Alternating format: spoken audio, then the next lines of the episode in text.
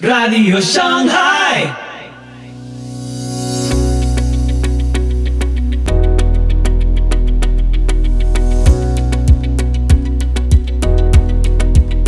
Muy buenos días, muy buenas tardes, muy buenas noches y muy bienvenidos a Radio Shanghai. Soy Pipo Biglione y este es el episodio 291 de la sexta temporada. Hoy, cómo interpretar la Biblia con Edgar Pacheco. La interpretación de las escrituras es el proceso de descubrir a nivel personal lo que Dios pretendía que el texto bíblico significara al revelarse por medio de sus autores humanos. A través de la exégesis y la teología se evalúa, sintetiza y aplica la inerrante palabra de Dios. Te invito a escuchar este episodio atentamente. Entonces, ¿cómo se interpreta la Biblia? No? Nosotros debemos entender que la Reforma Protestante, la Reforma Protestante ha sido un gran movimiento no solo teológico, sino un gran movimiento espiritual, económico, político, social. Y en el siglo XX la Iglesia Católica reconoció, ¿no? a través del diálogo posconciliar del Concilio Vaticano II, que se debía reconocer el gran legado cultural y espiritual que la, Reforma Protestante ha traído a Occidente. Y no es para menos, ¿no? La Reforma Protestante ahora sí que eh, influenció muchísimo en algunos aspectos, por ejemplo, de la economía, de la vida social, de la vida espiritual, de la teología, por supuesto, y no se puede como obviar así sencillamente. ¿no? Hay que decir que la, el movimiento de reforma protestante y los protestantes del mundo son casi 800 millones, ¿no? Entonces no es un movimiento como que puede decir, eh, no pasa nada, ¿no? Como esos de los hugonotes, vamos a matarlo y se acabó. No, no, no, no. De hecho, la iglesia protestante, la iglesia evangélica sigue creciendo en todas partes del mundo. En África tiene un crecimiento, ahora sí, sostenido, apapuchante. En China también. Y la iglesia católica va en declive, ¿no? La iglesia católica va en declive porque se niega a hacer ciertas reformas necesarias y parece que las reformas que van a hacer pues van a ser de, de índole moral, ¿no? En el sino de la sinodalidad. Gracias, Luke. Cuando me manden un chat, escríbanme algo para leerlos. Me gustaría leerlos. Pero miren, mientras más leo, mientras más indago, en lo que conllevó a la reforma protestante, lo que está implícito en la reforma protestante y la Iglesia Católica, más orgulloso me siento de ser protestante de verdad. No creo que yo pudiera ser católico romano por nada del mundo. Es decir, si en algún momento lo consideré o si en algún momento lo vi como una posibilidad, creo que está descartadísimo, ¿no? Descartadísimo. Mientras más uno se, eh, se sumerge en, en la búsqueda de elementos para tratar de conciliar la teología con lo que los católicos romanos sostienen es imposible, o sea, es imposible hacerse católico romano, ¿no? Ese asunto de que los padres de la iglesia me hicieron católico romano pues, no se sostiene por ningún lado, ¿no? Es decir, superficialmente quizá te enamoraste de la nomenclatura, pero cuando uno investiga concretamente a los padres de la iglesia, uno se da cuenta que la interpretación correcta de los padres de la iglesia lo hicieron los reformadores y que los reformadores sacaron a la luz muchas de las cosas que Roma había malinterpretado de los padres o que había usado para su propio para su propia interés. ¿no? Entonces hoy vamos a hablar acerca de la interpretación de las escrituras. Y quiero iniciar diciendo algo básico, ¿no? Algo básico en cuanto a la interpretación del texto. Y es que todo texto, todo texto necesita ser interpretado. Esto lo decía mucho Wittgenstein, ¿no? Ludwig Wittgenstein, este gran filósofo que por ahí tuvo sustitutos con el positivismo y luego después se fue a la mística, etc. Él decía mucho que era difícil tener una una filosofía unificada por, a causa de los conceptos y a causa de la interpretación de los conceptos. ¿no? Entonces hay cosas que nunca vamos a estar de acuerdo por la forma en que nos acercamos a ella, a los conceptos. Sucede lo mismo con cualquier texto. De hecho, cuando aquí vino Mónico, no sé si recuerden, Mónico, este pastor fue muy incisivo en decirle, ¿no? Si no conoces la sintaxis o no sabes utilizar ciertas herramientas para la interpretación de textos, pues puede ser que estés haciendo una lectura equivocada del texto. Y esto sucede mucho con los católicos. Si hacen lecturas muy equivocadas o muy convenientes a los textos bíblicos. Algo que la Reforma Protestante obviamente señaló. Y lo señaló para dejar en claro que la Iglesia Católica Romana se había pervertido a lo largo de los años a causa de la forma en que interpretaban las escrituras. Pero en algunos casos ya ni, siquiera les ya ni siquiera les interesaba la interpretación correcta de las escrituras, sino que se valían simplemente de la autoridad que ellos decían poseer, ¿no? En ese círculo vicioso, yo lo digo porque yo soy poderoso, porque así yo lo creo, ¿no? El caso de la Asunción de María, que soy muy tajante con ello porque me parece un disparate, ¿no? Sin evidencia bíblica, sin evidencia patrística o histórica, lo declararon como un dogma. Ahora un dogma es superlativo, un dogma es vinculante a la fe, si tú no crees eso no eres salvo. La iglesia protestante no ha definido dogmas en ese sentido. Tenemos catecismos, confesiones de fe, obras teológicas, pero dogmas en ese sentido universales no los tenemos, ¿no? Y aún así concordamos en la cristología con algunos eh, dogmas católicos porque los concilios ecuménicos definieron teología. Lo que nosotros no concordamos es con ningún concilio de Roma. Yo no concuerdo con ningún concilio de Roma, ¿no? Ninguno. Aunque tengan la razón, yo no estoy con ellos porque Roma no tiene autoridad para convocar concilios que sean vinculantes al mundo cristiano en general. ¿Por qué nosotros aceptamos ciertos concilios? Por ejemplo, la iglesia metodista, la iglesia metodista, no sé sus iglesias, acepta cuatro concilios. Hasta el siglo, hasta, sí, cuatro concilios. Este, el último concilio, por ejemplo, no lo acepta. Yo puedo ser un, un, tanto matizado y decir, puedo aceptar ciertas consideraciones de los otros concilios, ¿no? Pero, ¿por qué ¿por qué no aceptamos los concilios de Roma? No los vemos vinculantes, no nos interesa, porque Roma no tiene autoridad para hacer concilios vinculantes a toda la cristiandad. ¿Por qué aceptamos los concilios ecuménicos? Básicamente porque en los concilios ecuménicos estaba representada toda la cristiandad. Estaba el patriarcado de Occidente, que es Roma, estaba el patriarcado, los patriarcados de Oriente, que era Constantinopla, Jerusalén, Antioquía y Alejandría. Entonces, en esos concilios, todos reunidos, dirimían las cuestiones teológicas. Como ya no hay concilios ecuménicos, lo que Roma haga y deje de hacer es vinculante solo a ellos, no es vinculante a nadie más. Entonces, aunque ellos sentencien sus famosos dogmas con, si no lo crees, la ira de Pedro y de Pablo y los apóstoles y de los ángeles y de todos caigan sobre ti, no es vinculante a nosotros. El mismo ejercicio que hace Roma para interpretar las escrituras, aunque lo ha cerrado, lo hace cualquier denominación, cualquier religión cristiana, cualquier experiencia cristiana, no expresión cristiana, perdón. Entonces, no creo en ningún concilio de Roma. Si tú me dices, pero bueno, ¿por qué aceptas el concilio de Nicea? Porque el concilio de Nicea no es romano, el concilio de Nicea es ecuménico. El concilio de Nicea no lo estableció Roma, no es de Roma, no es vinculante solo a, no lo hizo solamente Roma, es un concilio ecuménico, estuvieron todos los patriarcados presentes. si tú me dices, ¿por qué no aceptas el concilio Vaticano I? Porque no es ecuménico. ¿Por qué no aceptas el concilio Vaticano II? Porque no es ecuménico porque el último concilio que se celebró, y eso quizás es espurio, fue el segundo concilio de Nicea. Siete concilios. El segundo, el segundo concilio de Nicea quizás es espurio. Entonces yo puedo aceptar fácilmente cuatro que definieron toda la cristología y creo que Dios estuvo al tanto de ello, ¿no? De dejarnos establecido eso. Acepto el credo de los apóstoles, que es el credo más primitivo, que quizás no sea de los apóstoles, pero se le asume así. Acepto el credo eh, niceno-constantinoplano, ¿no? Que agregó, agregó el asunto del bautizo, bautismo. Puedo aceptar muchas cosas de los concilios porque estaban representados todos los patriarcados. Ahora, si se reuniera un concilio hoy ecuménico en donde los patriarcados tuviesen nuevamente voz y voto, quizás se podría considerar, pero Roma ya no va a hacer eso porque Roma ya decretó, Roña, Roma ya decretó para sí misma la infalibilidad, ¿no? Entonces, ese asunto de que Roma y que esto, que es la más antigua, es falso. La sede más antigua es Jerusalén, es más antigua Antioquía que Roma, ¿no? Entonces, incluso el concilio de Nicea en sus cánones decretó que Constantinopla estaba al mismo nivel que Roma. Todas esas tonterías que dicen, solamente ellos se la creen, ¿no? Y la repiten como una suerte de mantra de ingeniería social para sus propios adeptos, que luego prenden una cámara y lo replican. Pero no es cierto, o sea, no, no se sostiene. ¿Cómo se interpretó la escritura en los primeros siglos? ¿Cómo se interpretó en la Edad Media? ¿Cómo se interpreta ahora? ¿Y cuál ha sido la forma más correcta de interpretar los textos? Bueno, lo primero que vamos a decir al respecto de ello es que todo texto necesita ser interpretado. Todo texto. Cuando los católicos leen los numerales del catecismo y leen las definiciones de sus concilios, ellos tienen que interpretar eso, no se libran de la interpretación, de nada. No se pueden librar de ello, ¿no? Todo texto necesita ser interpretado y las escrituras no son una excepción. Las escrituras tienen que ser interpretadas, por supuesto. Cuando nosotros decimos que las escrituras se interpretan a sí mismo, no estamos diciendo que las escrituras hablen, no, que les salga una boca y empiecen a hablar. Estamos diciendo que internamente poseen la capacidad de darnos el significado de los textos. Eso estamos tratando de decir, la famosa perspicuidad que la vamos a encontrar en Agustín, en Tertuliano, en Ambrosio. En cierto sentido, la historia de la teología cristiana puede considerarse como la historia de la interpretación de las escrituras, ¿no? O sea, todos los debates que se han gestado a través de los siglos tienen que ver con cómo interpretamos la escritura. En ese tenor, obviamente, la pregunta que sobresale es, ¿cuál es la mejor forma de interpretar las escrituras? ¿La mejor forma es la que dice Roma? ¿O la mejor forma la tienen los protestantes o los reformadores? ¿Cuál es la mejor forma? Por supuesto, todos vamos a decir, esta es la forma correcta. Pero cuando uno hace un análisis de la historia y uno, y, eh, uno ve realmente cómo se interpretó la escritura, uno va a encontrar ciertas características muy particulares en Roma. Miren, hermanos, quiero presumirles que ya no estoy tomando soda, estoy tomando su consejo. Estoy tomando agüita ahora, ¿eh?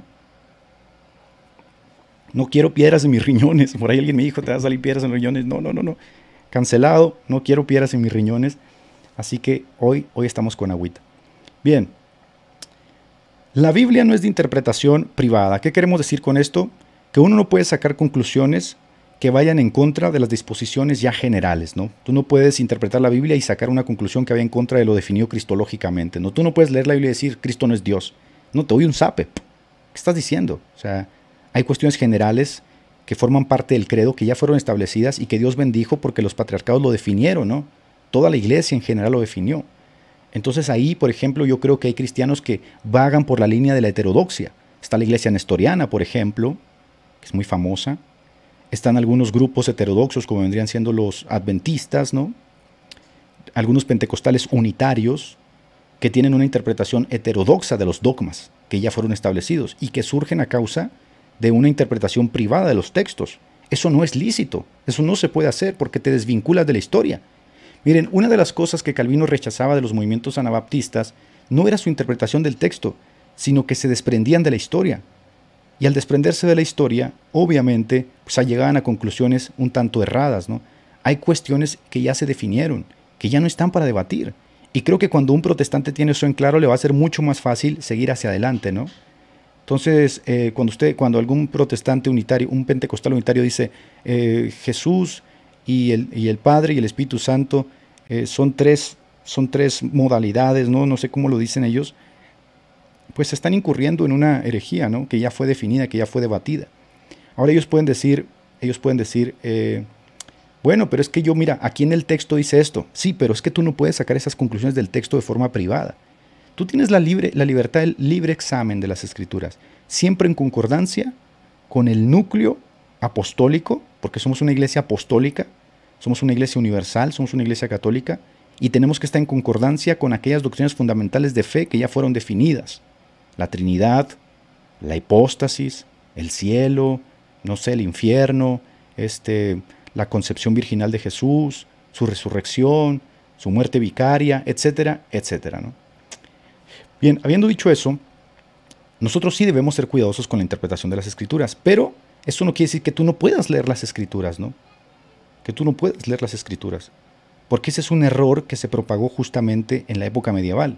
Se les daban ciertos fragmentos, no estaba al alcance de todos, muchas veces se prohibía la, lectura de la Biblia en lengua vernácula, eso privó a la gente de que se acercara a los textos. La reforma va a ser un movimiento obviamente intelectual porque va a surgir de los movimientos humanistas que proclamaban con, con, el lema ad fontes, volver a las fuentes, ¿no?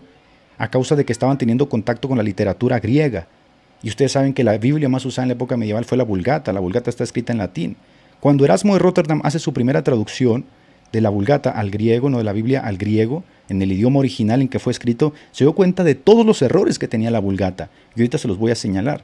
Por lo tanto, muchas doctrinas que habían sido sacadas a causa de la Vulgata y la interpretación del latín se caían totalmente, ¿no? Se caían. Bien, gran parte del periodo patrístico fue influenciado por uno de los más grandes pensadores que ha habido, judío, que fue Filón, Filón de Alejandría, que se valía de la filosofía griega, Platón, para tratar de hacer una síntesis ¿no? entre el pensamiento judío y el pensamiento de los griegos. Él se valió mucho de un elemento que se llamaba la alegoría. ¿Qué es la alegoría? ¿No? Miren, por ejemplo, aquí tenemos a una persona que dice, ningún apóstol enseñó que Dios son tres personas, no existe ni un solo texto. Bueno, eso es una herejía. Eso no está discusión, eso ya fue definido. ¿Qué está haciendo? Está valiéndose de la interpretación privada de las escrituras. Eso no deben hacer los evangélicos, los cristianos no deben hacer eso. Porque en el momento que hacen eso, no, va a haber un límite. Por eso nosotros con nuestro quehacer teológico siempre debemos valernos no solo de la interpretación del texto, sino del soporte, ¿no? En la tradición, en la historia, en la razón, en el sentido común, en la, en la experiencia. Por eso es que la interpretación privada hace que surjan este tipo de movimientos, ¿no? Con los cuales obviamente no podemos estar de acuerdo. Bien, Filón utilizó mucho la alegoría para la interpretación de las escrituras. ¿Qué es la alegoría? Bueno, según Heráclito, la alegoría es encontrar en el texto algo que el texto te quiere decir, pero te lo dice de forma oculta, ¿no? Decir una cosa con la intención de decir otra. Eso es la alegoría. La alegoría, hermanos, va a ser la base de la interpretación del texto en la época primitiva. Ojo con eso, ¿eh? Ojo con eso. la alegoría va a ser la base de la interpretación del texto en la época primitiva. Ustedes van a escuchar a los católicos que dicen que ellos siempre han tenido la interpretación correcta. Eso es falso. En la iglesia primitiva no existía una interpretación monolítica de la Biblia. No existía eso. Existían múltiples interpretaciones a causa de la forma en que los padres se acercaban al texto, ¿no? Los escritores se acercaban al texto. Y se van a dar cuenta cuántos errores cometieron los padres al utilizar la alegoría como, como pináculo de la interpretación del texto. Y la alegoría va a seguir escalando hasta la Edad Media, hasta los tiempos de la Reforma, a pesar de que hubo una síntesis con Agustín que trató de mediar, se llamó la Escuela Media. Pero básicamente había dos escuelas, por no decir tres, había dos. Estaba la Escuela de Alejandría, que había sido influida bastante por el pensamiento de Filón y que tenía por propulsores a Clemente, a Orígenes, a Dionís, a este Dídimo el Ciego, y por otro lado estaba por acá la escuela de Antioquía, ¿no? con Teodoro Mopsiesta, con Basilo, y estaba también la escuela media, a Occidente, que intentaba hacer como una síntesis de esos dos grandes bloques. Estaba Agustín, estaba Ambrosio, y lo más interesante es que van a decir, bueno, los católicos dicen, bueno, pero todas las discusiones siempre se llevan a un concilio. No, todavía hasta el siglo V estas escuelas seguían discutiendo y ya se había gestado el primer concilio de Nicea. Esto significa que siempre ha habido una interpretación del texto y aquí uno tiene que hacerse del lado de cuál es la, interpretación más correcta del texto, ¿no? ¿Cuál es la forma más correcta de interpretar el texto? Bien, por lo que la forma en la que el texto bíblico era leído, cuando los padres leían el texto con la influencia de, de los griegos, de Platón, de Filón, cuando, les, cuando lo leían, ellos siempre estaban buscando un significado oculto en el texto. Ahora, ¿estamos en contra de la alegoría? No. Algunos pasajes de la Biblia se pueden alegorizar, pero no puedes alegorizar todo el texto bíblico. Ese es un tremendo error. En los tiempos actuales hubo un famoso predicador evangélico de China que se llamaba Watchman Yi, no sé si ustedes lo han leído, ¿no? o Witness Lee, su discípulo. Ellos han sido los padres de la alegoría evangélica han hecho mucho daño al mundo cristiano porque han alegorizado todo el texto. En su, en su discurso a mis estudiantes, Charles Spurgeon, en uno de sus eh, escritos, habla acerca del daño que puede causar el alegorizar el texto. Estar buscando el significado oculto del texto. Ahorita les voy a mostrar unos videos de Plasencia, cómo interpreta ciertos textos. Es un disparate lo que hacen, ¿no? Pero este significado oculto primó en la interpretación de la escritura en el tiempo primitivo, ¿no? Esto obviamente, hermanos, hacía que cualquiera pues eh, cualquier pasaje tuviese muchos significados. Ese es el problema de la alegoría. Que un padre veía una cosa, otro padre veía otra cosa, otro padre veía otra cosa, porque sacaban, eh, utilizaban su ingenio supuestamente para descubrir el significado oculto del texto. ¿no? Esto se llama la uponoia, que en griego es sospecha. ¿no? Sospecha, es decir, buscaban en el texto significados ocultos. Agarraban la Biblia y leían, por ejemplo, Salmo 23 el Señor es mi pastor, y empezaban a alegorizar, ¿no? El Señor significa aquí una planta con siete hojas, y, y pastor, por pastor quiere decir un pescado que tiene siete ojos, y siete ojos son los siete lámparas que hay en el y se empezaba a alegorizar todo, ¿no? Entonces era difícil encontrar el sentido literal del texto, o incluso el sentido histórico del texto. Y ahorita vamos a ver la forma en que rivalizaron la escuela de Antioquía y la escuela de Alejandría, porque se peleaban, porque no había un significado literal o histórico, siempre se alegorizaba. Esta escuela, la escuela de Alejandría, tuvo mucha prominencia en la época patrística. Clemente y Orígenes, por ejemplo, que son los creadores en cierto sentido del purgatorio, influenciaron muchísimo el pensamiento del cristianismo en los primeros siglos. Por ejemplo, cuando ellos leen algunos textos de Mateo, concluyen, por ejemplo, en un lugar intermedio. Pero cuando lees el texto en su sentido histórico, en su sentido literal, en su sentido crítico, en su sentido gramatical, no te da para esas conclusiones. ¿no? Entonces, ¿qué hacen ellos? Se valen de la supuesta alegoría para sacar un significado oculto y terminan haciendo una doctrina partiendo de lo que su imaginación gestó. Por ejemplo, noten, por ejemplo, lo que dice Dídimo el Ciego de esta interpretación de Génesis. Es de risa, ¿no? Pero así interpretaban ellos el texto. Miren, cuando dice que creó el firmamento, ¿no? Y cuando está creando el Señor la tierra, esta es la lectura que hace Dídimo del texto de Génesis. El firmamento, dice Didimo, creado en medio de las aguas, viene la interpretación, es la facultad rectora del alma que separa las cosas malas de las buenas para que el que juzga pueda elegir. ¿Qué está haciendo aquí Didimo? Está interpretando el Génesis basado en la alegoría, usando la alegoría. Entonces lo que parece ser una descripción eh, que gramaticalmente está circunscrita a un contexto, él la destruye y le da un significado espiritual. Este firmamento que Dios puso encima de la tierra, como dice Génesis, significa ¿Se dan cuenta? Va a significar esto. Y lo dice, en este sentido y no en el sentido corpóreo que debes tomar la separación. Si observas la respuesta de Abraham al hombre rico, aquí va a ser otra alegoría, que le pidió que enviara a Lázaro, se ha abierto un gran abismo entre nosotros, indicó de ese modo que, la interpretación, la virtud está separada del mal, no en el espacio, sino por una diferencia que deriva de su carácter completamente opuesto. ¿Qué está haciendo Dídimo? Pues está haciendo un chile con queso ahí, ¿no? Si tú lees el texto así, el texto pierde su significado primario. Obviamente encuentra un significado espiritual, pero pierde el significado primario. Y si la intención del autor es, comunicarnos un significado primario, pues ya se perdió. Dense cuenta, por ejemplo, que muchas veces que los católicos defienden el primo de Pedro o defienden la Asunción de María, utilizan muchas alegorías, muchas tipologías, muchas cuestiones subjetivas de un texto que puede interpretarse de varias formas si le aplicas la alegoría o la tipología, ¿no? Ahora tampoco puedes utilizar la tipología y la, alegoría de la forma que tú quieras, debería haber como ciertas reglas, ¿no? Ellos lo entendían, pero esta fue una lucha que se gestó en los primeros siglos. Sigo leyendo. De hecho, dice Dimo el ciego, dado que la justicia no puede coexistir con la injusticia, los justos y los injustos no pueden estar juntos. No, debería decir juntos en el espacio, sino en su carácter y disposición. O sea, del texto de Génesis que habla de la creación de la tierra, este señor nos da una interpretación que salió de su imaginación, porque esta salió de su imaginación.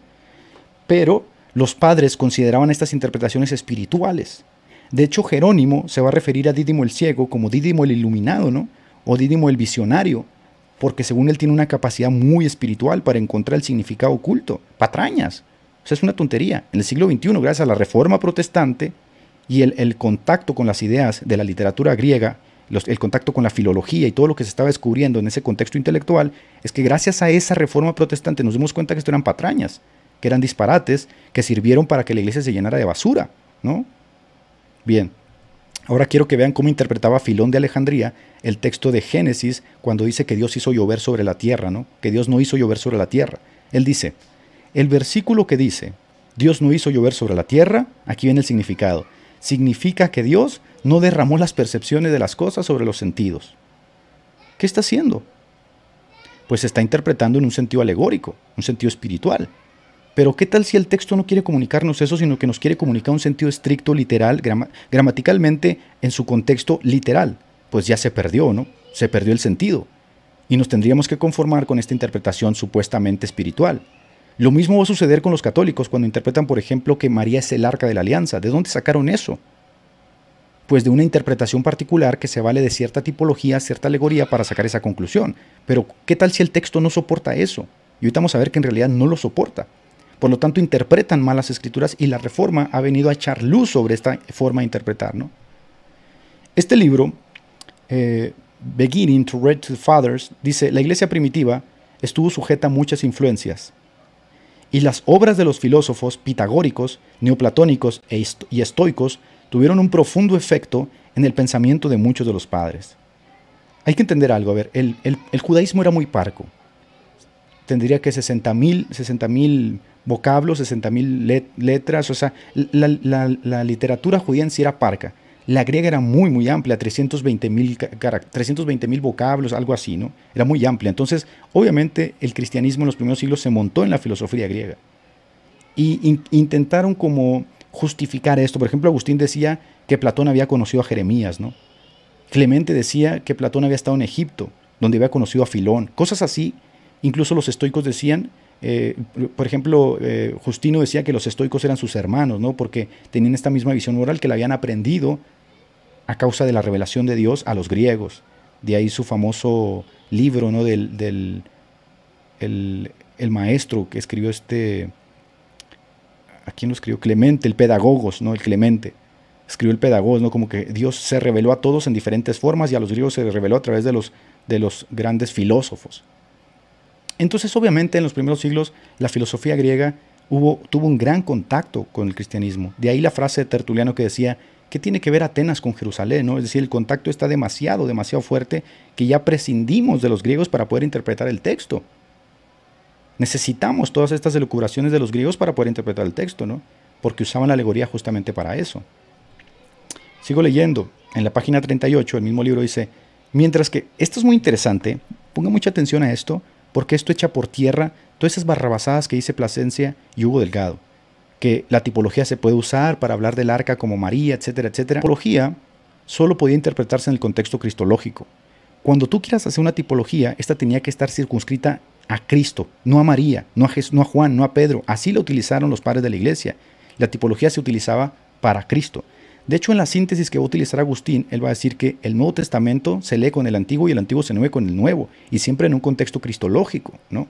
De hecho, eso fue, eso fue lo que él lo ayudó a dejar este, el maniqueísmo, ¿no? que encontró esta interpretación del, Antiguo Testamento en el Nuevo Testamento y encontró ahí a Cristo. Así lo confiesa él en sus confesiones. ¿no? Bien, sigo. Mientras que la tipología seguía un patrón establecido desde hacía mucho tiempo, pero no escrito, la alegoría, la alegoría no conocía límites, excepto los establecidos por la creencia ortodoxa. Aquí viene la parte que me interesa. Guiados únicamente por la, por la, guiados únicamente por la ortodoxia, a la imaginación se le dio rienda suelta a la imaginación se le dio rienda suelta y las capacidades imaginativas de un padre eran muy diferentes de las de otro. Sí, así que por ejemplo Dídimo el ciego leía un texto y decía, bueno, pues aquí esta rama significa que Dios eh, significa esto y esto y esto. Y por acá Clemente decía, no, mira, este pasaje significa que hay siete purgatorios, cuatro acá en la derecha, cuatro en la izquierda, y que ahí hay un perro que está cuidando los purgatorios. O sea, sacaban, según su imaginación, la interpretación que ellos llamaban espiritual. De hecho, dependiendo del punto que se deseaba destacar, el mismo padre podía en diferentes momentos alegorizar el mismo pasaje de diferentes maneras. Imagínense nada más. Entonces no había forma de encontrarle un significado al texto. No había forma. Porque el texto perdía su connotación histórica. Podía significar cualquier cosa. Y esto se utilizó para empezar a justificar cualquier tipo de enseñanza, porque cualquier tipo de enseñanza podía decirse que estaba espiritualizada y que el significado espiritual, ¿no? Solamente los espirituales podían entenderla. La interpretación de las escrituras quedó dividida entonces en tres escuelas, la alegórica con orígenes que influenció todos los, los primeros dos tres siglos de la iglesia, la escuela media de la síntesis de Agustín y de Ambrosio, San Basilio, y la literal con Crisóstomo y Teodoro Mopsuestia. Rivalizaban entre ellas, ¿no? rivalizaban. Ahora, quiero que noten esto. ¿eh? Noten por favor este video y vamos a ver un claro ejemplo de lo que es una mala interpretación de las escrituras, utilizando la tipología de forma conveniente aplicada a María y utilizando la alegoría para que el texto diga lo que ellos quieren que diga. Noten por favor. Si vamos a Lucas 1.39, en Lucas 1.39, eh, ahí se, se, nos, se nos dice que María fue a visitar a su prima Isabel o Elizabeth, es lo mismo, ¿eh? Isabel o Elizabeth según la traducción, que fue a visitar a su prima a la región, a la región montañosa de Judea. Eso está en Lucas 1.39. Ahora, ¿eh? noten lo que va a empezar a hacer este señor, ¿eh? Va a empezar a tomar un texto del Nuevo Testamento, Lucas 1.39, donde se nos dice que María fue a la región montañosa a visitar a su prima Elizabeth. Todo bien. Pero después va a hacer un chile con queso ese texto lo va a tratar de hacer una analogía con el Antiguo Testamento, una tipología que, que, ligue los dos textos para tratar de convencer a la gente que María es especial. ¿De dónde sacó esa conclusión él? De la interpretación tipológica alegórica que está haciendo del texto, ¿no? Nota. Fue a visitar a su prima Isabel o Elizabeth, es lo mismo, ¿eh? Isabel o Elizabeth según la traducción, que fue a visitar a su prima a la región, a la región montañosa de Judea. Eso está en Lucas 1.39. Ahora, eh, Lucas está haciendo un paralelo con segundo de Samuel 6, 1 al 11. Dice que Lucas está haciendo un paralelo. ¿De dónde salió eso? ¿Cómo sabe él que Lucas está haciendo un paralelo con, con segunda de Samuel? ¿Cómo lo sabe? No lo sabe. ¿Qué está haciendo él? Él está sacando conclusiones, él está imponiendo su visión al texto y está tratando de ligar dos textos para que congenien con su visión que es hacer especial a María. Esto es muy común en la interpretación católica, que es una interpretación que se quedó desfasada en la Edad Media. Por eso la Reforma Protestante ha venido a ser todo un fenómeno en cuanto a la, al tratamiento de los textos, y muchos católicos utilizan a los protestantes en ese sentido, porque ellos se quedaron en la Edad Media, ¿no? Noten cómo hace un nudo de los dos textos. Cuando se dice que el arca del pacto, el arca de la alianza, fue llevada precisamente, y valga la coincidencia, miren cuántas coincidencias hay aquí, fue llevada a la región, a la región montañosa de Judea. María fue a la región montañosa de Judea a visitar a su prima. Y el arca fue llevada también a la región montañosa de Judea. Eso lo encuentran en segundo de Samuel 6 del 1 al 11. O sea, se, se, dan cuenta la forma en que él está tratando al texto. El texto ya no tiene un significado histórico. El texto ahora tiene un significado oculto que él descubrió. Y este significado oculto básicamente se vale de interpretar lo que había en la mente de Lucas, ¿no? O sea, él indagó en la mente de Lucas y dice, a ver, Lucas, aparte de esto, nos está transmitiendo una enseñanza oculta. ¿Y por qué digo oculta? Porque si Lucas hubiera querido decir que María es el arca, Lucas podía haber escrito, ¿saben que Lucas, María es el arca y se acabó? Pero como no está escrito, este señor, este señor aquí, que es un chiste, y está tratando de interpretar el texto valiéndose de qué herramientas, de la tipología y la alegoría, que no tienen rienda, o sea, le da rienda suelta a la imaginación. Pero lo más interesante es que ahora él ya sabe lo que había en la mente de Lucas cuando está escribiendo el texto. Aparte de lo que Lucas está escribiendo, él dice, no, Lucas tenía en la mente otra cosa, que nos lo está transmitiendo de forma oculta. Y cuando uno lee el Antiguo Testamento, uno descubre que Lucas estaba tras... Así casi casi como el código de Da Vinci, ¿no? De, de David Brown.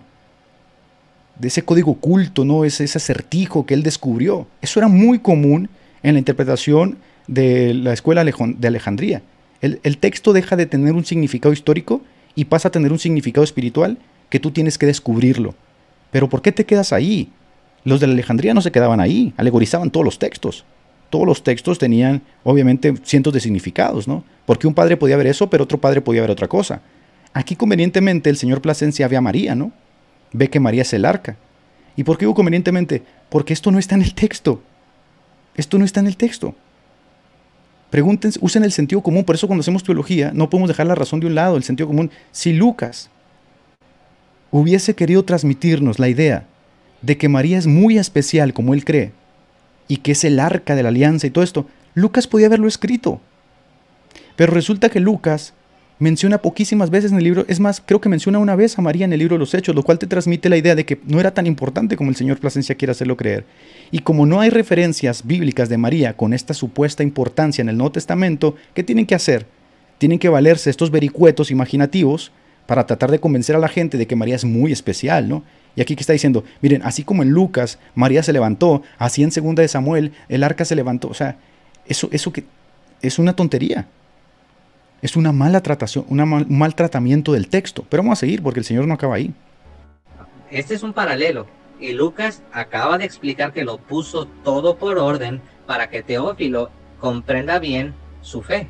Ahora, ahí, ahí no acaban los paralelos. En Lucas 1.41 se dice que Juan Bautista, que era también de descendencia este, sacerdotal, sabemos que su padre era sacerdote, cuando, eh, cuando viene María a visitar a su prima, se dice que Juan el Bautista, eh, aún en el vientre de su madre, dice que, sal, dice que saltó de alegría al escuchar la voz de María.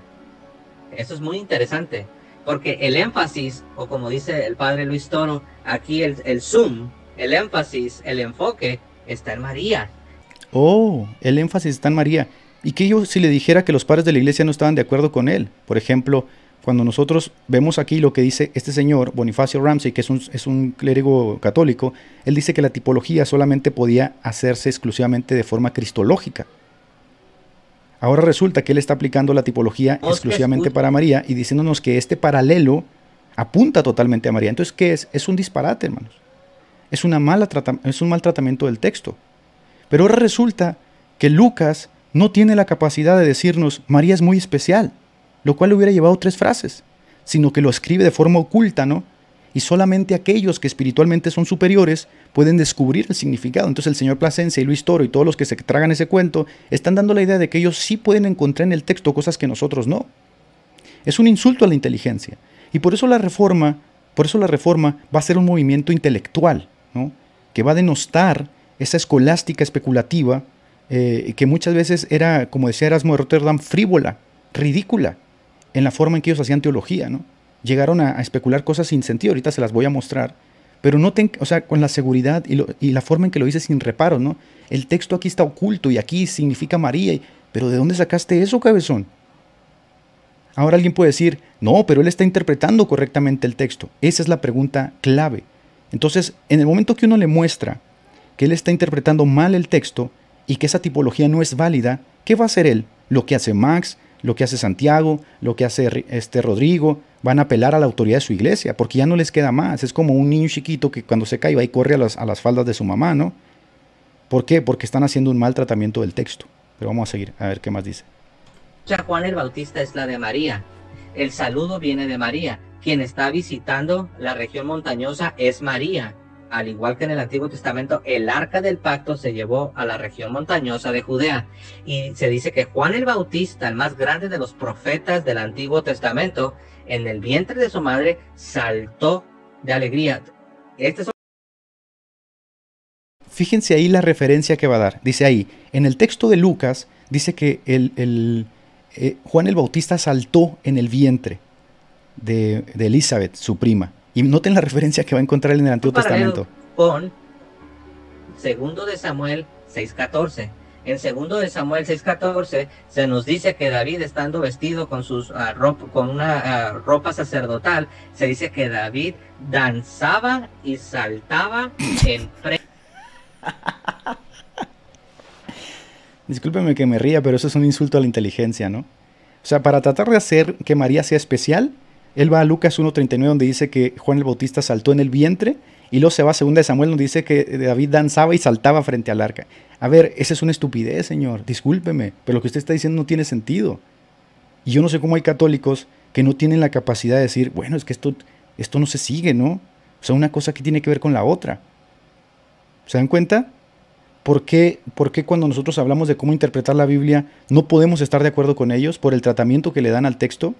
Igual así interpretan el asunto de la transustanciación, igual así interpretan el asunto del purgatorio, igual así de la asunción, igual así de la infalibilidad. Siempre ese tratamiento que le dan al texto es el tratamiento que se le dio en la Edad Media y es el tratamiento que se le dio en la escuela alejandrina de la alegoría y la tipología. Pero ellos se han ido mucho más allá, porque por lo menos los padres, en cuanto a la tipología, eran capaces de decir, esta tiene que estar ligada a Cristo. Este señor ya ni siquiera a Cristo, ya la liga María directamente, ¿no?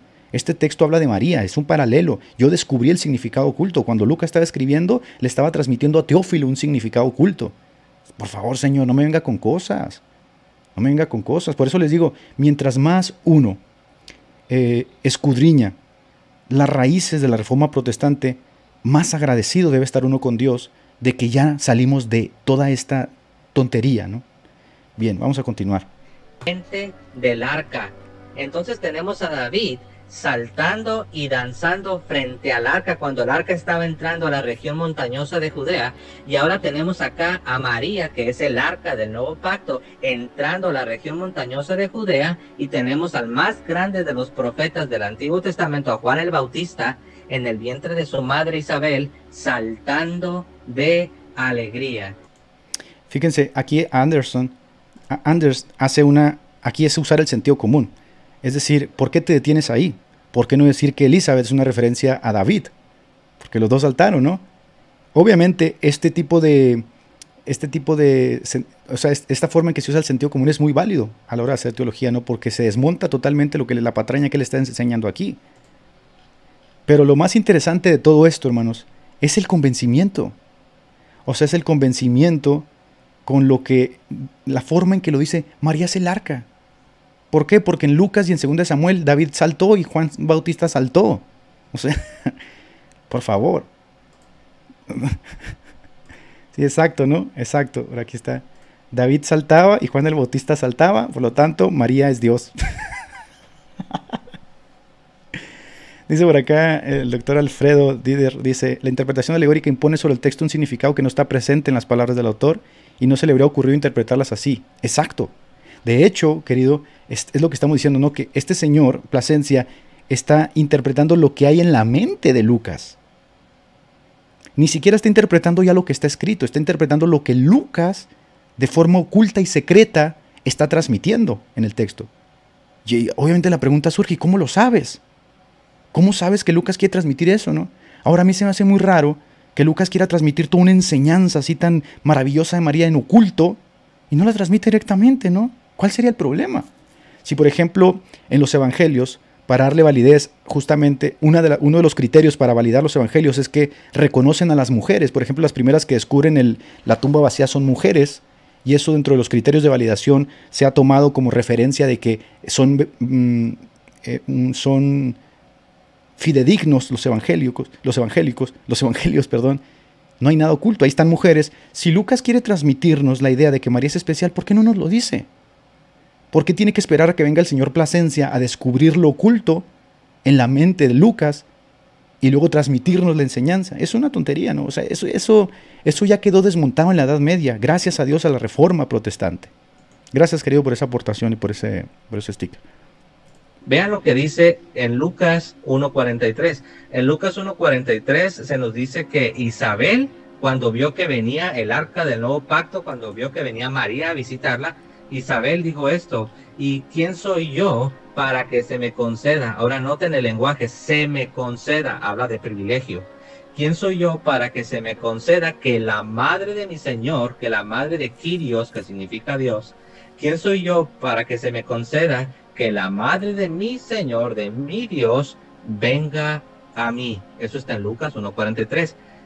Ahora, el paralelo con esto está en 2 de Samuel 6.9.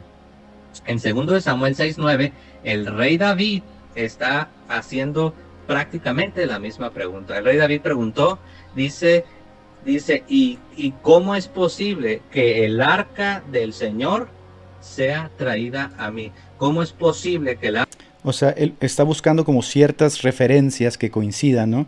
Y de, a partir de esas referencias que no se siguen, porque ni siquiera está hablando de una tipología cristológica, sino mariana, él estructura todo su pensamiento, ¿no?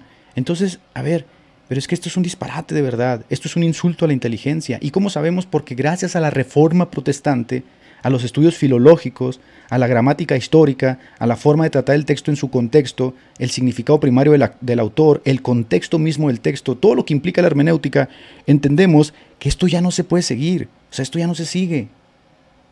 Y ahorita se los voy a enseñar cómo se dio a cabo el, cómo se llevó a cabo el cambio, ¿no? Bueno, quitemos por lo pronto al señor Plasencia y vamos a ver algunas de las cosas que decían los eh, principales pensadores de la escuela de Antioquía, la que rivalizaba con la escuela de Alejandría. Por ejemplo, aquí tengo a Teodoro Mopsuestia, que fue uno de los que escribía en contra de la escuela de Alejandría y su alegoría. Miren lo que dice. Hay gente que se esfuerza mucho en torcer el sentido de las divinas escrituras y hacer que todo lo escrito en ella sirva a sus propios fines. Eso es lo que está haciendo Plasencia. Lo que dice aquí Teodoro Mopsuestia, eso es lo que dice Plasencia, eso es lo que hace Plasencia. Tuerce el significado de las escrituras, el texto deja de tener un sentido histórico, literal, y se convierte en un sentido espiritual alegórico que sirve a los fines de quien está interpretando. En este caso, Plasencia quiere hacernos creer que María es muy superior o muy, no sé, y está torciendo el texto, está haciendo una suerte de tipología o relación para hacer que el texto diga lo que no dice, ¿no? Sueñan algunas fábulas tontas en sus propias cabezas y le dan a su locura el nombre de alegoría. Y vuelvo a repetir, esto ya ni siquiera sería tipología, porque la tipología está asociada a Cristo, esto que está haciendo Plasencia ya es un descaro, ¿no? Ya lo asocia directamente a María. O sea, está usando, pasajes que pudieran hablar directamente de María y los asocia al Antiguo Testamento, ¿no? Que no tiene nada que ver. Cuando comienzan a exponer las Sagradas Escrituras espiritualmente, dice Teodoro, interpretaciones espiritual es el nombre que les gusta darle a su locura. Afirman que Adán no es Adán, el paraíso no es el paraíso, la serpiente no es la serpiente. Me gustaría decirles esto, si hacen que la historia sirva a sus propios fines, no les va a quedar historia. Pero si esto es lo que hacen, que nos digan cómo pueden responder preguntas como estas, quién fue creado el primer ser humano, cómo surgió la desobediencia, cómo se introdujo nuestra sentencia de muerte, por supuesto, porque si alegorizas todo, terminas alegorizando a Adán, si Adán ya no existe, ya no hay un sentido histórico del pasaje, del personaje, pues entonces ya no hay caída. ¿Se dan cuenta? Ese es el problema de interpretar así las escrituras.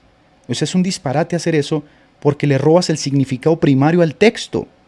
Pero la escuela alejandrina tuvo tanto, tanto auge que contagió todo, todo el pensamiento de los primeros siglos de la iglesia primitiva. Por eso la síntesis de la, de la edad, de la, la síntesis agustina de la escuela media es muy importante porque va a sentar las bases ¿no? con Gregorio de Remini en la época del humanismo, en la época de la reforma protestante, para sacar, el, para sacar todo, todo aquello que estaba podrido ya en la iglesia y renovar nuevamente la, correcta interpretación del texto.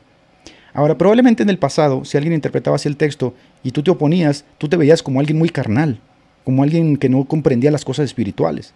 Por eso les menciono que Jerónimo creía que eh, Dídimo el ciego era Dídimo el visionario, ¿no? porque tenía una gran capacidad. Algún católico por aquí trasnochado como Santi va a decir, wow, este significado del texto nunca lo había visto, ¿no? Pues sí, porque son personas que se deslumbran fácilmente y no conocen realmente cómo se debe tratar el texto de la escritura. Por eso es importante ir a la escuela dominical, Santiago. Por eso es importante congregarse. Por eso es importante, si no te basta, tomar un curso. Incluso, como decía San Agustín, pedir sabiduría para interpretar los textos. Pero bueno, ¿qué les puedo decir? No? Vamos a seguir y noten por favor lo segundo. Este es eh, Basilio. Basilio dice lo siguiente acerca de este tipo de interpretación. Dice, hay verdaderamente quien, quienes no admiten el sentido común de las escrituras. Para quienes el agua no es agua, sino otra naturaleza. Quienes ven en una planta un pez o lo que su fantasía desea. Quienes cambian la naturaleza de los reptiles y de las fieras para adaptarlas a sus alegorías como los intérpretes de los sueños que explican las visiones durante el sueño para hacerlas servir a sus propios fines. Para mí la hierba es hierba, dice Basilio. La planta, pez, bestia salvaje, animal doméstico, todo lo tomo en sentido literal. ¿Preferiré entonces la necia sabiduría a los oráculos del Espíritu Santo? Y aquí viene una parte muy importante, una pregunta retórica. Dice, ¿no debo más bien exaltar a aquel que no, queriendo llenar nuestra mente de estas vanidades, ha regulado toda la economía de la escritura con miras a la edificación y perfeccionamiento de nuestras almas? Es decir, por supuesto, por supuesto.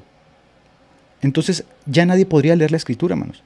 Porque si solamente los doctos y espirituales, solamente la iglesia posee esta capacidad de analizar la escritura, pues ¿qué pasa con nosotros? Ya no podríamos interpretarla porque nosotros no tenemos esta capacidad. Por eso se esta separación en la iglesia católica entre el, entre el sacerdote y el laico. El laico no necesita la Biblia, está totalmente a expensas del sacerdote. Y la forma en que interpretan la escritura en la época de la, de la escuela de Alejandría esta alegoría, esta, esta fascinación, ¿no? Pues es ridícula, ¿no? Es ridícula. Bien. Aquí viene la síntesis agustina, la escuela media. Pero antes de eso, quiero ponerles otro ejemplo del señor Plasencia, ahora para fundamentar la idea del primado de Pedro. Va a ser exactamente lo mismo para tratar de sustentar la idea de que Pedro tiene las llaves, aunque ya hemos demostrado aquí que en la época patrística Nadie, nadie sustentó eso, ¿no? siempre se creyó que todos los apóstoles tenían las llaves, todos. Y Pedro no las tenía en un sentido especial, todos las tenían, pero vamos a escucharlo. Eh, ya vemos que Mateo viene enfatizando eh, ya desde el primer capítulo a Jesús como el heredero al trono, el hijo de David, que se iba a sentar, iba a restaurar su reino, y vemos que este Jesús eh, habla de entregar las llaves del reino a su primer ministro, que que todo esto tiene un precedente en el Antiguo Testamento en Isaías, en Isaías capítulo 22. Voy a leer. Fíjense, otra vez lo que va a hacer, ¿eh? Va a hablar de las llaves, de que Pedro tiene las llaves.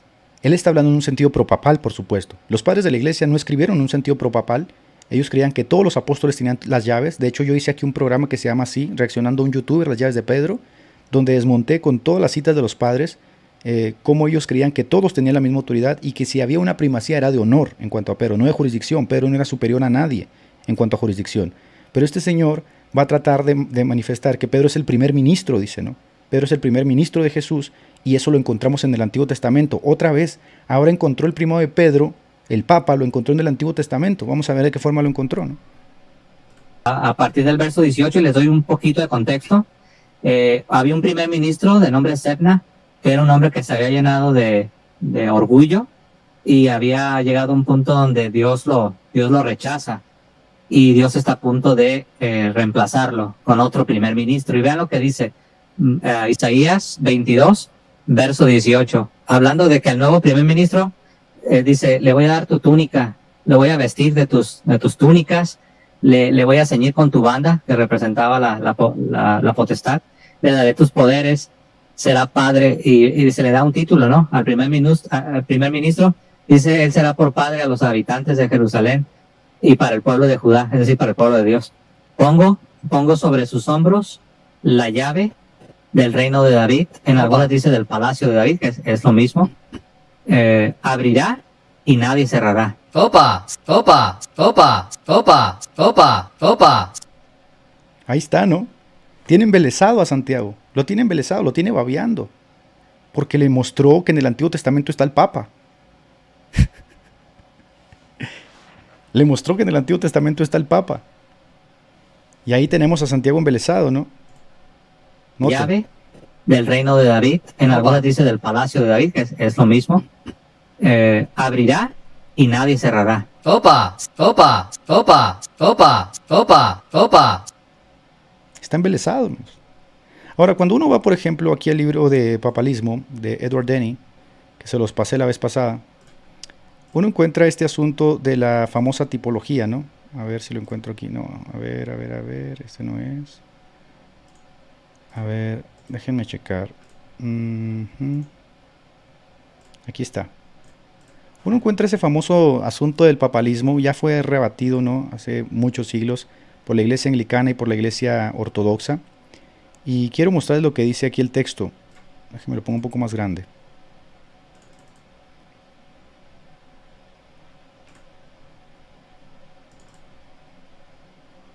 Noten, dice, al considerar el pasaje citado, es necesario preguntar primero cuál es el significado del regalo de las llaves. Por supuesto, es parte de la hermenéutica, ¿no?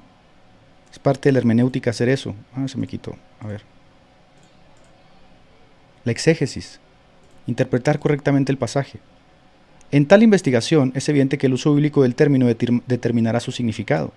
En consecuencia, el pasaje de Isaías 22 en los que se declara de crucial importancia la sustitución de Sebna por Eliakim en la mayordomía de Israel, allí se dice, llamaré a mi siervo Eliakim, hijo de Hilcías, y lo vestiré con tu manto, y lo fortaleceré con tu cinto, y entregaré tu gobierno en sus manos, y él será un padre a los habitantes de Jerusalén y a la casa de Judá, y pondré la llave de la casa de David sobre tu hombro para que abra y nadie cierre, y cierre y nadie abra.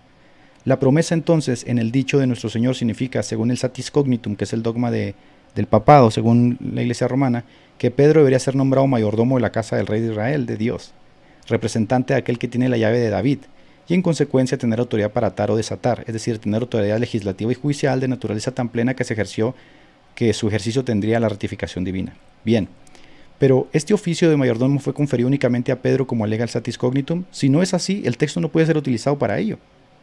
De conformidad con los decretos vaticanos, la respuesta es obviamente negativa, ya que todos los apóstoles son mayordomos, ya que nuestro Señor en respuesta a la pregunta de Pedro, ¿nos hablas esta parábola a nosotros o incluso a todos? dijo, ¿Quién es pues aquel mayordomo fiel y prudente quien su señor pondrá sobre su casa para darle su ración de carne su debido tiempo? Todos aquellos en cuyo nombre San Pedro hizo la pregunta deberían ser mayordomos y por lo tanto tienen las llaves, que son la insignia de la mayordomía, y así eh, tener encomendado a ellos el gobierno del reino. Esta promesa de hecho fue expresamente renovada a todo el colegio apostólico cuando el Señor los dijo, usando las mismas palabras que usó para escribir el poder de similar prometido a San Pedro. Todo lo que atéis en la tierra será atado en el cielo y todo lo que desatéis en la tierra será desatado en el cielo siendo las llaves los instrumentos del poder de atar y desatar, porque como dice el Concilio de Trento, las llaves se conceden no solo para desatar, sino también no solo para desatar, para atar, sino también para atar, siendo el poder de atar y desatar el resultado del don de las llaves. Si se hace la pregunta, ¿por qué entonces la promesa en el pasaje fue, notificada solo a Pedro? La respuesta la da San Agustín. Y aquí está como los padres no, no concordaban con eso. San Agustín dice, entre estos apóstoles, dice el gran doctor de la iglesia, Solo a Pedro en todas partes le fue concedido representar a la iglesia, gestare persona ecclesiae, debido al carácter que él solo tenía que representar a la iglesia. Se le concedió escuchar las palabras, a ti te daré las llaves del reino de los cielos. Por estas llaves, pero estas llaves no las recibió un solo hombre, sino la unidad de la iglesia.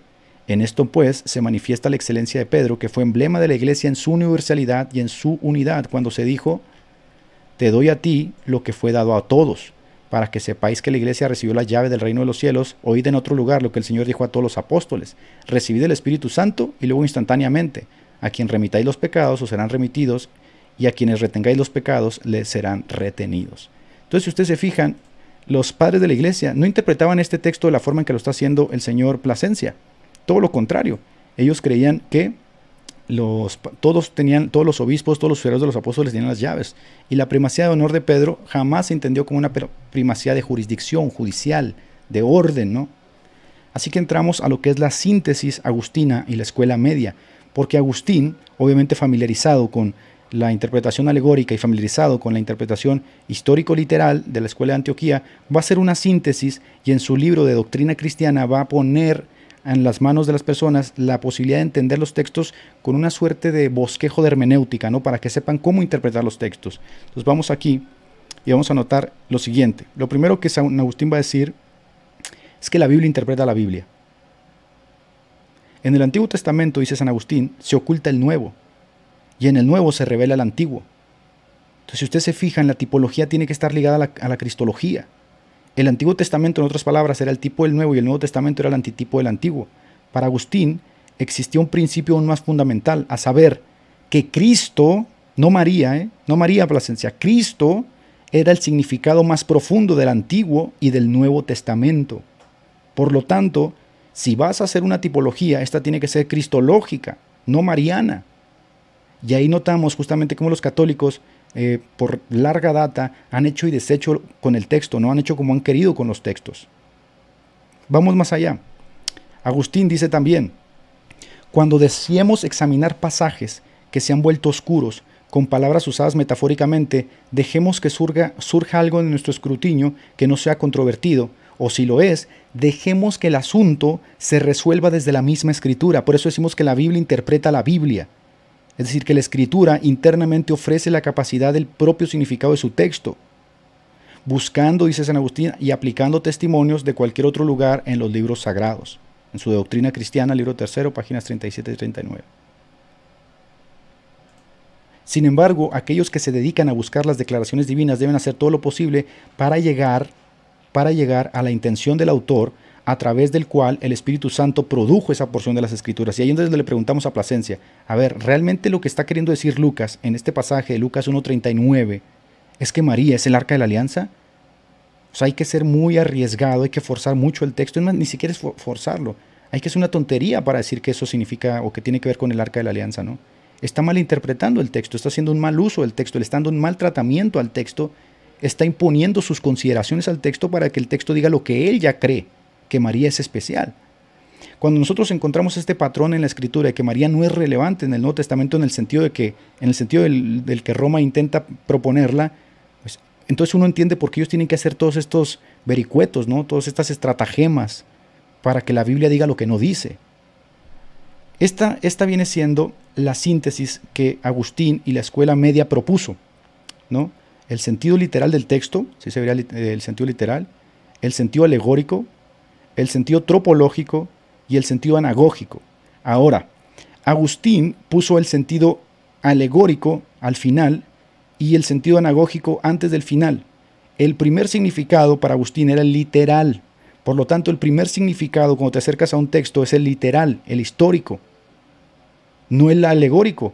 Tú no te puedes acercar a un texto dándole la primera lectura alegórica. El primer significado del texto es el literal. Porque tú no puedes indagar en la mente del autor lo que él estaba pensando o no pensando. Por lo tanto, lo que está escrito es lo que él está transmitiendo. A menos que el autor te diga que está transmitiendo una alegoría, como en el caso de Pablo, ¿no? incluso Pablo dice, esta es una alegoría de Sara y Agar. Él lo dice, que son dos montes, ahí está alegorizando. Pero ¿dónde está la alegoría en Lucas 1.39? No existe. Él se la está inventando y está invirtiendo, está invirtiendo la síntesis de Agustín poniendo el sentido alegórico por encima del literal. Es más, el literal ni siquiera existe. Lo que está haciendo es tras, eh, transgredir la síntesis hermenéutica de la escuela media y esto va a ser muy común en toda la escuela, del todo el método medieval. ¿eh? A pesar de que había una síntesis, toda la interpretación medieval va a estar muy cargada al sentido alegórico. Esto lo va a hacer notar Erasmo. Noten por favor lo que dice Erasmo, ¿no? Aunque Agustín había propuesto el sentido alegórico y anagógico como la opción última en el tratamiento del texto, la Edad Media se decantó por alegorizar cientos de pasajes que servían como justificación a doctrinas que se iban acumulando dentro de la Iglesia Católica. La sospecha, la oponoia, y especulación reinaba en los centros neurálgicos del pensamiento teológico. Esto lo saqué del libro de Alistair McGrath, y se los voy a pasar. Así lo señala Erasmo en su crítica. Por ejemplo, en la Universidad de París, dominada por la escolástica, la especulación, la alegoría, se daban debates absolutamente tediosos. Fíjense lo que debatían estas personas. ¿Podría haberse convertido Jesús en un pepino en lugar de un hombre? ¿O podría Dios deshacer el pasado, por ejemplo, haciendo que una prostituta volviese a ser virgen? Erasmo de Rotterdam puso la atención de las cuestiones mismas a la forma frívola y ridícula en la que se discutían las cuestiones teológicas. El lema ad fontes era una invitación a recuperar la teología y la correcta interpretación del texto. Si yo estoy frente a Plasencia y él me dice, mira, es que aquí en Lucas 39, yo le voy a decir, a ver, pero la síntesis, la síntesis eh, medieval o la síntesis agustina no, no está de acuerdo en que tú, la primera interpretación que le das al texto sea alegórica. Segundo, tampoco los padres de la iglesia estarían de acuerdo en que hagas una tipología que termine eh, eh, elevando a María.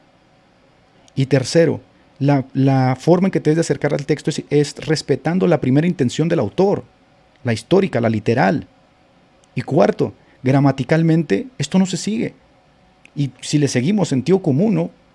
etcétera, etcétera.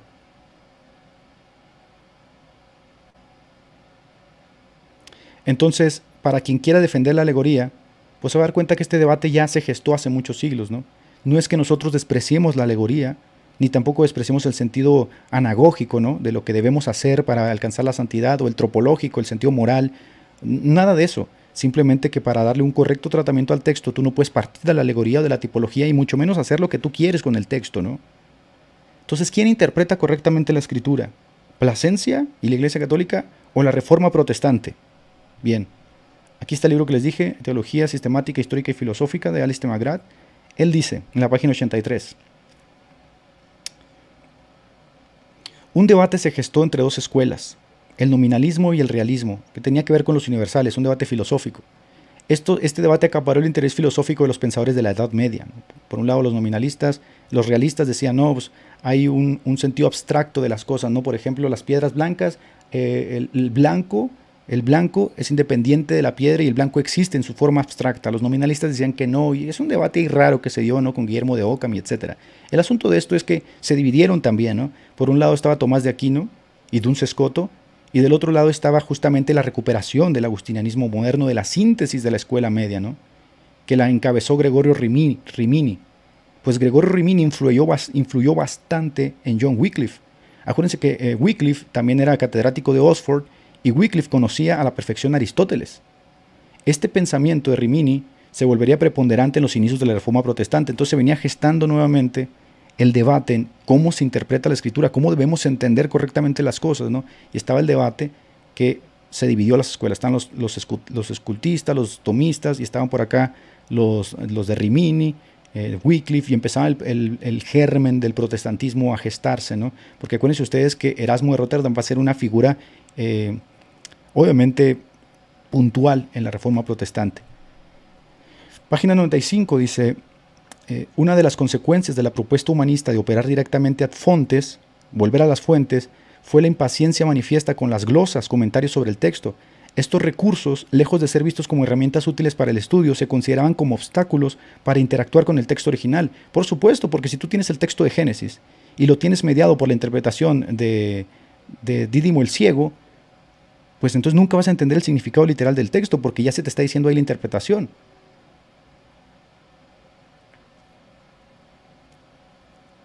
Yo me acerco al texto de Génesis y en el texto de Génesis dice, bueno, pues Dios hizo esto y hizo la tierra verde. Y luego viene por acá Clemente y me dice, la tierra verde significa un hombre que no tiene pies y que camina con las orejas, ¿no? Entonces, así es ridículo, ¿no? Yo ya no me puedo acercar al texto porque viene mediado por la iglesia. Viene mediado por la interpretación de la iglesia. Y ahorita vamos a ver qué revolución causó Erasmo en la Reforma Protestante cuando este, tradujo la Biblia al griego porque ahí justamente al volver a las fuentes filológicas, al volver justamente al sentido gramatical, literario, histórico, o sea, se va a hacer una revolución, porque muchos van a decir, bueno, la iglesia ha estado mintiendo mucho tiempo y estado interpretando malas escrituras. Hay que destacar la importancia de este avance en relación con la reforma. Juan Calvino va a ser como el, el propulsor del aspecto intelectual de la reforma en su sistematización. Hay varios indicios que Juan Calvino aprendió sobre la necesidad de ser un competente filólogo de hacer un acercamiento directo al texto básico y de interpretarlo conforme a los parámetros lingüísticos e históricos de su contexto y así aplicarlos a las necesidades de la época actual. Esto de verdad fue toda una revolución intelectual, porque ya no se acercaban al texto con la mediación de la iglesia, sino que se acercaban directamente al texto y en su idioma original. Y como eruditos del idioma original del griego, pues se dan cuenta que mucha interpretación que se le daba al texto en el latín estaba totalmente fuera de sí, ¿no? Entonces, ¿quién realmente sacó a la luz la correcta interpretación de las escrituras? ¿La Iglesia Católica o los protestantes? Los protestantes, por supuesto, que volvieron a las fuentes, volvieron al idioma original, trataron al texto en su contexto e interpretaron el idioma original en su contexto, no mediado por la Iglesia, ni mediado de una, es decir, una interpretación de una interpretación, sino en el original. El surgimiento de las técnicas textuales y filológicas del humanismo llegaría a mostrar las discrepancias entre la Vulgata, que era la Biblia que usaba la iglesia, y los textos griegos, allanando así el camino para la reforma doctrinal. Y tú vas a decir, pero ¿qué tiene que ver aquí no la Vulgata? Déjame te muestro. porque aunque no lo creas, la Vulgata sirvió como parámetro para muchas de las doctrinas que estableció Roma, que cuando uno iba al texto original en el griego, se caían totalmente. Miren, un ejemplo. Gran parte de la teología medieval justificaba la inclusión del matrimonio en la lista de sacramentos, ¿sí? porque para los católicos el sacramento es un matrimonio, tomando por base un texto del Nuevo, del Nuevo Testamento que por lo menos en la Vulgata, en latín, en latín, porque no la tenía en griego, hablaba del casamiento como un sacramento, ¿no? O sea, en el latín se leía sacramentum, pero en el griego era mysterium. Erasmo destacó que la palabra griega misterión, traducida como sacramento, significaba simplemente misterio. No había por tanto relación con lo que era un sacramento o cómo se entendía un sacramento. Así que uno de los textos clásicos usados por los teólogos medievales para justificar la inclusión del matrimonio en la lista de sacramentos se tornaba prácticamente inútil. Cuando, cuando, cuando los protestantes van a las fuentes originales y al idioma original, se dan cuenta que muchas palabras que han sido traducidas eh, por, en latín por la iglesia han sido utilizadas para fundamentar algunas doctrinas, pero que cuando vas justamente al griego, esto no está, o sea, no está, la connotación no es esa, pues. Así que el texto de Efesios, que decía sacramentum en la Vulgata y en el griego mysterium, no estaba relacionada con los sacramentos, simplemente significaba misterio. Otro ejemplo, de acuerdo a la Vulgata, el ángel Gabriel saludó a María como aquella que es llena de gracia, gracia plena, así lo traduce el latín, gratia plene, sugiriendo de esta manera la imagen de un reservorio lleno de gracia que podía ser invocado siempre que fuese necesario. Pero Erasmo advirtió que el texto griego en original simplemente quería decir la favorecida, o aquella que encontró gracia. María era alguien que había encontrado gracia delante de Dios, no necesariamente alguien que podría conceder gracia a otros. Una vez más, una importante característica de la teología medieval fue contradicha por las pesquisas del análisis del Nuevo Testamento en su lenguaje original. Así que yo, digo, ¿quién estaba interpretando correctamente la escritura? ¿La Iglesia Católica o los protestantes? Por supuesto que al ser la Reforma Protestante un movimiento intelectual que volvió a las fuentes, que leyó la Biblia en su idioma original, que interpretó los textos en su, en su contexto original, en el griego, no en latín, obviamente, pues le llevaba ventaja a Roma que estaba interpretando de una interpretación, o sea, interpretaba la Biblia mediada por una interpretación de latín. Y más allá de eso, muchos de los textos que Roma leía los leía entendidos por la interpretación de otras personas, ¿no? Lo que Clemente decía, lo que Dídimo decía. Por eso Lutero se va a oponer muchas veces a esto, a la forma en que utilizaron a los padres, y ellos van a rescatar la lectura de los padres que está acorde a las escrituras. Otro ejemplo, la Vulgata, fíjense este ejemplo que interesante, yo nunca lo había visto, ¿eh? esto viene en el libro de Magrat. Dice, la Vulgata tradujo las palabras iniciales del ministerio de Jesús, cuando Jesús sale del desierto y dice arrepentidos porque el reino de los cielos se ha acercado, ellos tradujeron la palabra arrepentidos como penitencia, que viene siendo penitencia. ¿Han escuchado la palabra penitencia? Y entonces de esa palabra penitencia, la Iglesia Católica eh, lo, sugirió la existencia de una correlación directa entre la venida de Dios y el sacramento de la penitencia.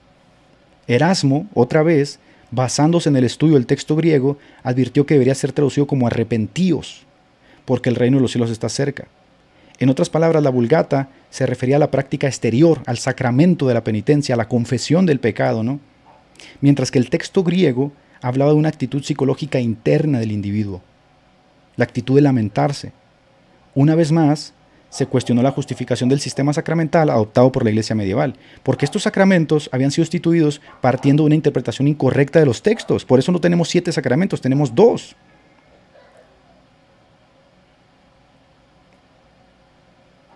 Porque muchas de las doctrinas que Roma tenía las tenía basadas justamente en un mal tratamiento del texto. Entonces la reforma dijo, esto no puede seguir así. ¿Cuáles son las consecuencias? ¿Cuáles son las consecuencias que trajo la reforma como movimiento intelectual a la hora de interpretar las escrituras? Uno, los dogmas, cuya base no podía ser demostrada, deberían ser rechazados. La concepción inmaculada de María, por citar un ejemplo, los reformadores pensaron que no tenía fundamento bíblico y por eso lo descartaron. Y con ellos otros más, ¿no? Ahí ya vimos el asunto de la famosa penitencia como sacramento, la descartaron, el matrimonio lo descartaron, la extrema unción, todo eso lo descartaron, porque aparte de que provenían de interpretaciones incorrectas del texto, y ellos tenían el texto original, aparte de eso venían mediadas por una interpretación de la interpretación, y aparte de eso venían mediadas por el comentario de algún padre que está influenciado por la alegoría. ¿Quién interpreta mejor la Biblia? Roma o los protestantes. Bendita sea la reforma protestante. Por eso mientras más indagas, mientras más lees, más te das cuenta cuán bienaventurados somos de no pertenecer a esa iglesia. Porque uno pensaría, bueno, pero ya están cambiando, ¿no? Ya están, están tratando de ser más eh, este, estrictos. No, ahora le añadieron, por ejemplo, la infalibilidad y le añadieron la asunción. Es decir, no les importa. En realidad no tienen el interés, no tienen el interés de hacer una correcta teología y tratar correctamente el texto. En algunos casos ni les importa el texto, ¿no? Otra consecuencia, se dio una nueva base a la cuestión del estatus público que la escritura ocupaba en la iglesia. Por eso cuando tú vas a la iglesia, vas a encontrar la bendición de que te predican el texto y muchas veces es un sermón expositivo. Te predican correctamente lo que el texto trata de decir y por ello el consejo espiritual que está detrás del texto. El comentario bíblico, ahora sí, un comentario que no está medido por la alegoría, un comentario que está circunscrito obviamente a, su sentido gramatical, a su contexto, a su historia. Se van a producir obras de teología como los institutos, los institutos de la religión de Juan Calvino, que se van a convertir en características de la reforma con todo ese andamiaje y bagaje que viene cargando la Iglesia Católica alegorizante y todas esas cosas que se le ocurrieron, va a surgir ahora sí obras teológicas que van a estar asociadas a ese descubrimiento intelectual que va a ser el humanismo, el renacimiento, ¿no? De volver a las fuentes. Entonces, ¿por qué yo habría de regresar a Roma? Es retroceder. Es irse para atrás. Todo lo contrario, la iglesia, la iglesia protestante sigue produciendo obras de muy, de muy alta calidad, traducciones bíblicas de altísimo nivel, cada vez más, más específicas al texto eh, que se ha reconstruido.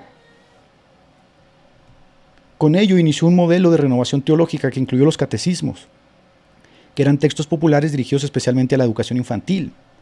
Ustedes no sé si sepan, pero el catecismo no, no ha sido exclusivo de Roma, el catecismo siempre lo hemos tenido también los protestantes, en el que se hace una exposición sobre la fe cristiana desde la perspectiva de la reforma.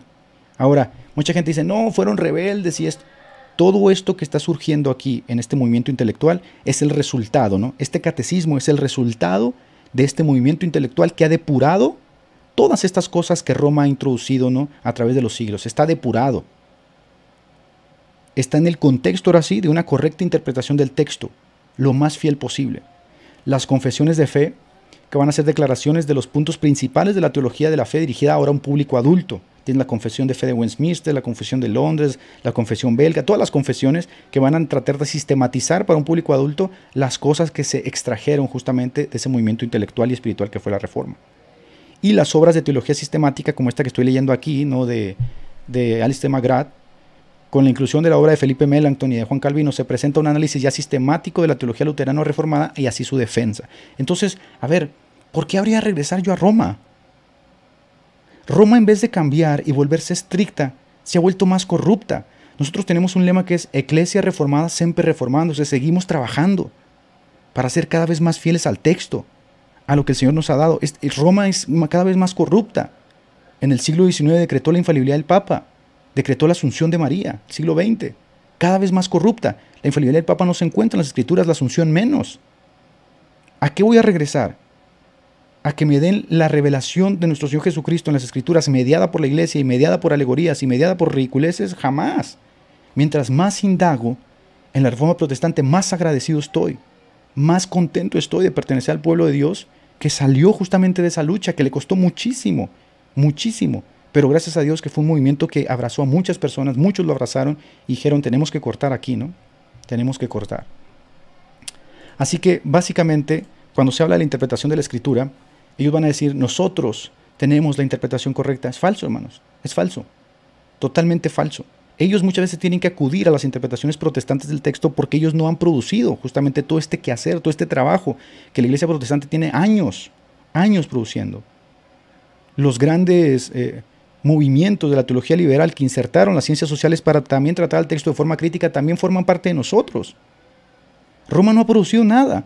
Roma sigue alegorizando los textos y ahí está el caso de Plasencia sigue alegorizando totalmente los textos y haciendo del texto lo que les da su gana, para que digan lo que ellos quieren, ¿no? Lucas 1.39, ahí, lo eh, ahí se, se, nos, se nos dice que María fue a visitar a su prima Isabel o Elizabeth, es lo mismo, ¿eh? Isabel o Elizabeth según la traducción, que fue a visitar a su prima a la región, a la región montañosa de Judea. Eso está en Lucas 1.39.